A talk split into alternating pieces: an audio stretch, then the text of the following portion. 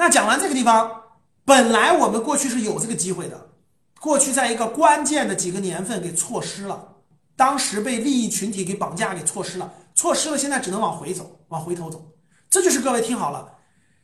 换句话说，我说的通俗一点，你这辈子发财不发财，跟政策就一个政策密切相关。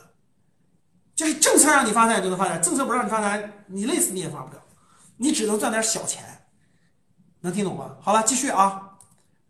好，现在给我转变过来，我刚才讲的是政策层面，现在给我转变过来，听我说。假设你是恒大公司，各位听好了啊。假设你是一个公司，房地产开发公司。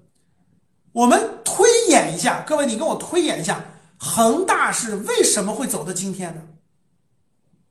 他有无数次可以不走的今天，但为什么他必须走到今天，而且也必然走到今天？你们都跟我推演一下啊！我让你们知道有眼光的人、有格局的人是怎么看问题的，好不好？想不想学习一下？来，想学习一下，继续走啊！第一个，假设你就是恒大的公司的老板，能听懂吗？恒大公司老板，我问你们，第一个。最开始的时候，每个楼盘是否赚钱？你们先回答我第一个问题，敲字儿，敲字儿，敲字儿啊！就是恒大盖楼盘的时候，政府拍地，从银行借款盖完这个楼盘，第一个楼盘赚不赚钱？回答我，赚不赚钱？假设一个楼盘两个亿，能不能赚个两三千万？百分之百赚，对吧？房价在二过去二十年不断上涨，房价是不是？是不是能赚钱呢？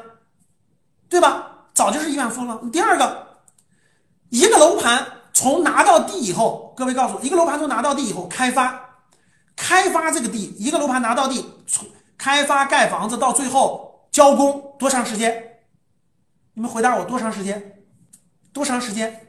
一个我拿到一块地以后，从开发盖楼最后交房交房多长时间？两到三年。啊，基本上两到三年，搞搞搞搞建筑的都知道，啊，现在施工力量很强，过去三年，现在两年基本够了。两到三年一个楼盘啊，我说的楼盘就是几十栋楼一个小区，懂什么意思吗？各位，就是咱们看现在不都是一个几十栋楼，就几十栋楼的一个小区，两到三年交工。那我问你们，这个房子从拿到地以后多长时间可以回款？就是卖完，我拿到一个地块，十五栋楼，三千户，三千个房子啊。我多长时间就可以把钱拿回来？就我可以把钱拿回来，盖完需要大概是两到三年啊，三十个月。我多长时间可以把钱拿回来？有懂行的知道吧？懂行的还六到八年。哎呦，我的个妈呀！你们很多人的财商知识，你们很多人的财商知识太差了啊！赶紧来来格局找我学习，要不学习你的财商，你你怎么治？怎么讲？怎么提高你们家财商啊？一个楼盘从拿到地到交房子要两到三年，拿到钱。最开始，最开始啊，只要几个月，最开始只要拿到预售证这房子就可以卖了，卖出去钱就回来了。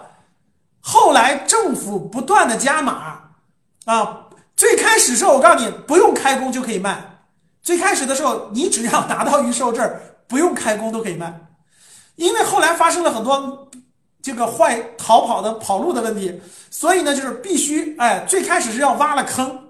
我给你们讲一下这个开发商的历程啊。最开始这个法律法规不健全的时候，你只要拿到这块地，你就可以卖了，你就可以挂个牌子卖了，钱就能收回来。到后来呢，有跑路的，后来就变成了你必须挖地基，你把地基给我挖个地基就可以卖了，就可以卖了，卖完就可以拿拿走。为什么史玉柱卖楼花呢？你知道为什么叫卖楼花吗？再往后就是必须那个楼出地面，就必须这个楼出地面才能收钱，才能才能给你五证，就是卖房子的五证。再往后就是这个楼必须盖一半才能收钱，再往后就是这个楼必须封顶才能收钱。现在基本上是要求是各地不一样，基本上是有的有的就是出地面就能收钱，有的就是封顶才能才能出收钱，对吧？才能向这个买房子的人收钱。所以各位搞开发商越来越难，但最开始很简单，你只要挖个你不用挖坑都能收钱。所以各位一个房地产项目从地到建成房子大概两到三年，但是收钱基本上都不会等等那么久，六个月左右就收完了啊，基本上六个月到一年钱就收回来了。那大家想一想，这房子我还没盖完呢，钱我就收回来了，这赚钱容易不容易？容易不容易？然后搞一个楼盘我就赚好几个亿，是不是挺容易的？那为啥恒大会亏钱呢？大家能听懂吗？听好了，我是恒大的，我搞了个楼盘，我搞了个楼盘，这个楼盘是两年到三年以后交房，但是我拿到六个月以后，我的钱已经收回来了。假设这个楼盘是十个亿的，我我我我拿两个亿撬动啊，政府拍地、银行贷款，我十个亿已经提前收回来了，听懂了吗？我赚了两个亿，八个亿的成本我赚了两个亿，我已经收回来了。然后我干啥？教室里各位，如果你是恒大的老板，你干啥？开发了个楼盘，赚了两个亿，然后干啥？我动用了两个亿的，你甭管我怎么找来的钱吧，我两个亿拍卖土地、银行贷款，最后成本八个亿，我赚了两个亿，然后我吃喝玩乐去是吧？然后我把这两个亿买房子、买车、买游艇，吃喝玩乐去，这是你。如果恒大老板怎么做？对，拿这十个亿，拿回来的十个亿，把该还的还了，继续干嘛？拍两块地去，听懂了吗？拍地不用交全款，保证金。我有两个亿了是吧？过去两个亿保证金。我告诉你，过去百分之三十保证金六千万，六千万就能撬动一个十个亿的项目，你们想象不到吧？我告诉你，我告诉你们怎么做这个生意的啊！听好了，政府拍一个两个亿的地块，不需要你交全款，先交百分之三十的保证金，百分之三十多少？六千万，你只要能抽六千，比如说我是这个许家印，我凑六千万啊，哥们儿几个凑六千万，我拍在那儿，这块地我不交保证金，拿到了吧？拿到保证金以后，地是不是拿到了？我去银行贷款，听懂了吗？我只要六千万就可以启动，拿着这个钱给银行，银行给我贷款出来以后，因为我有土地了，我土地已经拿上了，我拿这个土地给银行，银行给我贷出来钱，听懂了吗？银行给我贷出来钱，我直接拿这个钱盖房子，然后边收款边还政府的，边还银行的，边收钱边还政府的，边还银行的，懂了吗？最后这个项目十个亿滚完了以后，一年半滚完了以后。政府的钱也还了，银行的钱也还了，我手里还干到两个亿。我手里现在有多少钱了？我手里有两亿六千万，能听懂吗？各位能听明白吗？那我问你，我手里有两亿六千万，我下一步干啥？我下一步干啥？下一步我问你们，两亿六千万拍一块地吗？我两亿六千万拍一块地吗？疯了！我至少得拍六块地。我说的没错吧？一块地六千万，我有两亿六千万，哇塞！五块地至少够吧，对吧？折腾个五块地，来，啪啪啪啪，五块地，听明白了吗？五块地怎么弄？每块地交保证金，拿到地以后去银行贷款，去银行贷款，银行一看你有地啊，批啊，六块地啊，同时横向推进，六块地，啪，银行全部批贷，批贷以后那面批贷以后开始建，那面开始收钱，开始。打广告卖房子收钱，收回来的钱慢慢还还地建商的，然后慢慢还银行的。这六块地折腾完了，手里有多少钱？给我算一下，手里有多少钱？一块地两个亿，六块地十二个亿，我说的没错吧？我说没错，是不是十二个亿？十二到十三个亿吧，大概啊，你们知道这个意思就行了。十二到十三个亿，太好了，怎么办？吃能吃了几个？喝能喝了几个？继续，歘，二十四块地。撒出去了，能听明白吗？二十四块地同时推进怎么办？包工头有的是，建设的人有的是，咋办？拿拿保证金，保证金银行贷款，贷完款赶紧卖房子，还还还还还，还完了变多少啊？我的个老天爷呀！十二个亿变三十多个亿了，怎么办？继续。现在我问你们一下，各位，你们知道现在恒大、碧桂园、融创同时有多少个项目在推进吗？谁知道？给我打个数字，大概就行了，大概就行了。有多少项目在推进？谁知道？一看你们大多数人就不学习。你们知道不知道？那年碧桂园死了三个人，就是碧桂园工地工地出事儿，同一天死了好几个人。碧桂园的老板拍板，全国两千多个项目停工。你们不知道吧，各位？恒大、碧桂园、融创这种公司现在手里有两千个项目在同时推进，能知道怎么来的了吗？这两千个项目，两千个项目全是这种地产项目，在全国同时在推进，不不明白吧？不知道吧？两千个项目同时推进，就从开始的我给你们讲的一个楼盘裂变到两个，裂变到五个，裂变到十个，裂变到十二个。就这么多年的时间，现在两千个同时在推进一个房地产公司，你们能想象吗？各位，你们能想象吗？能想象吗？你们随便想一想，这两千个项目同时推进，一个项目都得几十个亿、二三十个亿、三四十个亿，你们告诉我，这要多少资金在他们手里在转？能能听明白吗？你们知道为什么恒大现在号称两万亿的债务了吗？能明白了吗？两千一个公司就两千个项目啊，这几个龙头公司加起来几万个项目在全国同时推进。各位，你明白这个链？你明白这个雪球是怎么滚起来的了吗？大家能听懂这个雪球是怎么滚起来的吗？从一个裂变裂变，这个钱投进去继续滚动。当滚动到几千个项目的时候，大家想想是什么概念？你们自己动脑筋想想是什么概念？银行的钱全几万亿在手里，我我这里问大家一个问题：你们知道了多少个楼盘？那我问大家一个问题：为什么这些像许家印这样的开发商，当他开发到一百个项目或几百个项目都赚到一百个亿的时候，他不停手？谁能回答了我这个问题？我给你大奖。就是为什么他他两千个项目同时推进，他推进到一百个的时候，行了，哥们儿，一个项目赚两个亿，一个项目完工两个亿，一百个项目两百个亿净利润，咱还不还吧？这两百亿就到口袋了，真金白银两百亿，咱停吧？为什么就不停？回答我，每一个项目都是赚钱的，每一个项目都是真金白银的赚钱，为什么停不下来？是他不想停吗？回答我第一个，他自己不想停吗？我停呗，我停了，是他不想停吗？有人说他贪婪，有人说这些人贪婪，有人说贪婪，只能说说对了一点儿，一一点儿，不在其位不谋其政，没当过老板的永远体会不到老板的艰难。来，第一点，老师他贪婪，由于他很贪婪，所以他停不下来。来，这是第一点。第二点，有没有第二个理由？老师他已经停不下来了，他怎么停？那边银行的钱几百个亿在那转着呢，对吧？银行的钱要还，建筑工地的建筑工地的钱要给，施工的钱要给，装修钱要给，盖完的房子要还。他已经被绑架了，他停不下来。能理解我这点吗？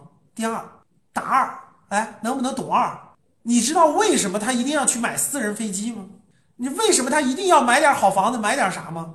你要能理解了这一点。你就能理解了，古代的皇帝为什么一定要三宫六院，这个三千佳丽养在后宫里，你就能理解了这一点了。这个地方我不我没法展开了，展开了你就知道天机了。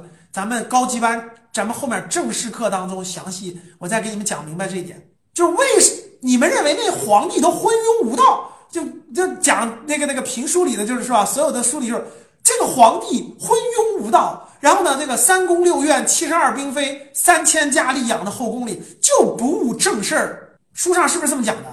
那你认为这个所有的皇帝就就就那么傻啊？就是这个，就是这个，就这样，然后就是这个贪恋女色，然后这个不问正事儿，然后每天花天酒地？你想啥呢？是就跟曲家印为什么要买大宅子，为什么要买私人飞机享乐是一个道理。人被架到一定的程度。他只有用另一种方式发泄他的情绪，发泄他的能量了。他已经成为一个不能再讲了，再讲我都给你讲的历史的深刻的智慧上了。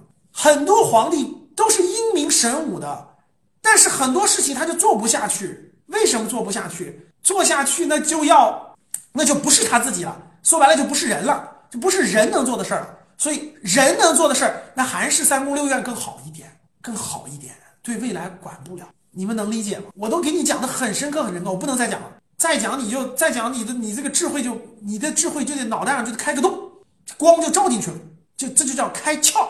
咱那个咱后面正式课的时候，咱咱再开脑袋，这叫开脑洞，懂吗？知道什么叫开脑洞了吗？拿个锥子转一转，转转转转转转转，转个洞就开光了，开光就能看明白了。喜欢看历史的人就，我就喜欢看历史。然后喜欢看那啥的人就能明白，你们就能体会到，所以为啥大老板绝对不是普通人干的？你像我这人就干不了，我说一说可以，我干不了，我就干个小小机构、小工作室可以，大公司真干不了啊，真干不了啊！继续讲啊，都快九点半了呀，我这还有一堆要讲的，这咋办呢？行吧，把这点讲完吧啊！然后这个你们赶紧点关注啊！你连关注都不关注，下次给你开脑洞，你还能找到我吗？点了吗？我得先预告点正事儿啊，别脑洞都开了不理我了。继续啊，这个其实你们能体会到这点，你们就体会了。许家印这么多大开发商为什么停停不下来？停不下来，他已经被利益绑定了，几万人，然后呢，各方面利益都绑定了。如果一旦停，你们想想怎么停？待会儿我给你讲啊，倒过来讲，我先给你讲，咱们停不下来，往前走，是不是停不下来？各位，停不下来就疯狂拿地，疯狂建房，疯狂滚动，对吧？每个月的回款越来越多，每个月回款几百个亿，对吧？你去看一下恒大去年的流水四千亿，就四千亿流水啊，债务，大家想想这是流水啊，在外面借的钱就是贷款，这个这个进来的钱在里面趴着的钱，反正一点一点几万亿的债务肯定是有的，一点几万亿的债务肯定是有的。那这么多，你们知道啥概念吗？我问你们，就为什么每个项目都赚钱，赚了这么多年钱，为什么说崩就崩了？这个逻辑你们能听懂吗？其实所有开发商他们赚钱都建立在一个根基上，就是房价的上涨，就跟那个股价上涨是一样的。各位听好了，我给你讲一下股价，你明白了？看好了啊，看好这个这个股票最开始是一块钱的时候，听好了，一块钱的时候你买了一万块钱的，涨到三块钱的时候你买了五万块钱的，涨到七块钱的时候你买了十万块钱的，涨到这个十这个十块钱的时候你买了。三十万的，十五块钱的时候你买了五十万的，能听懂吗？涨到五十块钱的时候你买了一百万的，你是你是不是不断的追加进去的？你最开始就投了一万块钱，大家能听懂了吗？你辛辛苦苦最就十万块钱，结果涨到一百万的时候一个回调，我问你一个回调就百分之十的回调，就涨到五十块钱，啪跌到四十五了，你亏多少钱？大家能明白什么意思吗？就是因为它不断的上涨，你是不断的追加。哇，一万块钱涨三万块钱了，你觉得很嗨，还要涨，你就追加资金了，对不对？从三万块钱你就追加了七万，变成十万了。然后呢，它当它涨的时候，你又追加、追加、追加、追加、追加，因为它开发商他赚的大部分钱，他不都放进去了吗？大部分钱不都不都在这个项目里吗？前面那些项目赚的钱不都在这两千个项目里滚着吗？懂了吗？他的盘子就整个他的盘子，因为他有钱就去拍地，拍地就拍就已经涨上来了，所以这个盘子跟那个房价涨涨涨到涨到这儿了。涨这儿，懂了吗？一个回调，只要这个房价不涨了，只要不涨了，他就亏钱，因为他要还银行利息。这个事儿我带以前我带游学班的学员算过，算过账，一算就明白了。就是只要房价不涨，他就不不不赚钱，因为他要还银行利息。只要浮亏百分之五，各位，只要浮亏百分之五到百分之十，他前面赚的所有的利润全部亏光，这就叫高杠杆生意，能听懂吗？过去恒大起步的时候，一个项目赚两个亿。二十个项目赚二十个亿，赚的这么多钱全滚进去了，对吧？滚的这么大，最后房价降百分之十，只要降百分之十，意思就是大家都不买了，没有钱不流进来，只要钱不流进来，跟这个逻辑是一样的。大家不买了，很简单，不买了，不买了，只要降百分之十，因为一万多个亿，每年的利息多少？大家算算，这一下就立马就能亏，一一一下亏的钱，就前面赚的所有的利润，所有的利润全没有了。你买一个股票买买买涨得很高，一个百分之十的回调，前面全没有了。高杠杆生意到后面就变，所以你们必须明白一点：为什么他们不早点撤？就为什么不撤？为什么撤不了？这才是你要钻研的。我给你讲课，我觉得我的课的水平已经到 EMBA 水平了。你上个北大、清华、长江、中欧的 EMBA 水平的课，也就讲这水平了啊。就为什么企业家底下坐的一帮企业家？今天就讲这个案例，为什么他们撤不了？为什么该撤不撤？是他对未来判断失误了吗？还是他贪婪了吗？为什么撤不出去？出现今天的结局，能听懂吗？我给你讲一个，最后这点了，最重要的点先说完啊！一切都建立在了房价上涨的这个根基上，一切都建立在这根基上，一旦回调就只有回调了。那整个这个需求，整个各方面，他们都认为未来会更大，未来会更大，未来房价还要更涨，未来可以开发更多的。结果这个，结果这个拐点怎么样？提前来了，并且是我们管理层主动出手的。就讲到今天的核心了啊！当房地产绑架了经济，因为他们其实这些开发商为什么敢借这么多钱，敢那啥？其实真的是绑架了经济，真的绑架了，绑架了地方政府，绑架了银行。谁敢对他们说不？你敢不借给他钱吗在？现在还不叫绑架吗？为什么要降准啊？为什么又给他流动活水啊？不就绑架了吗？其实已经绑架了。我我说的再给你直白点高层出手已经有点晚了，就已经很紧张了，已经有点晚了。所以讲核心了啊，今天晚上核心中的核心了啊，听好了啊。第一点，也就是我前面给你铺垫的那句话。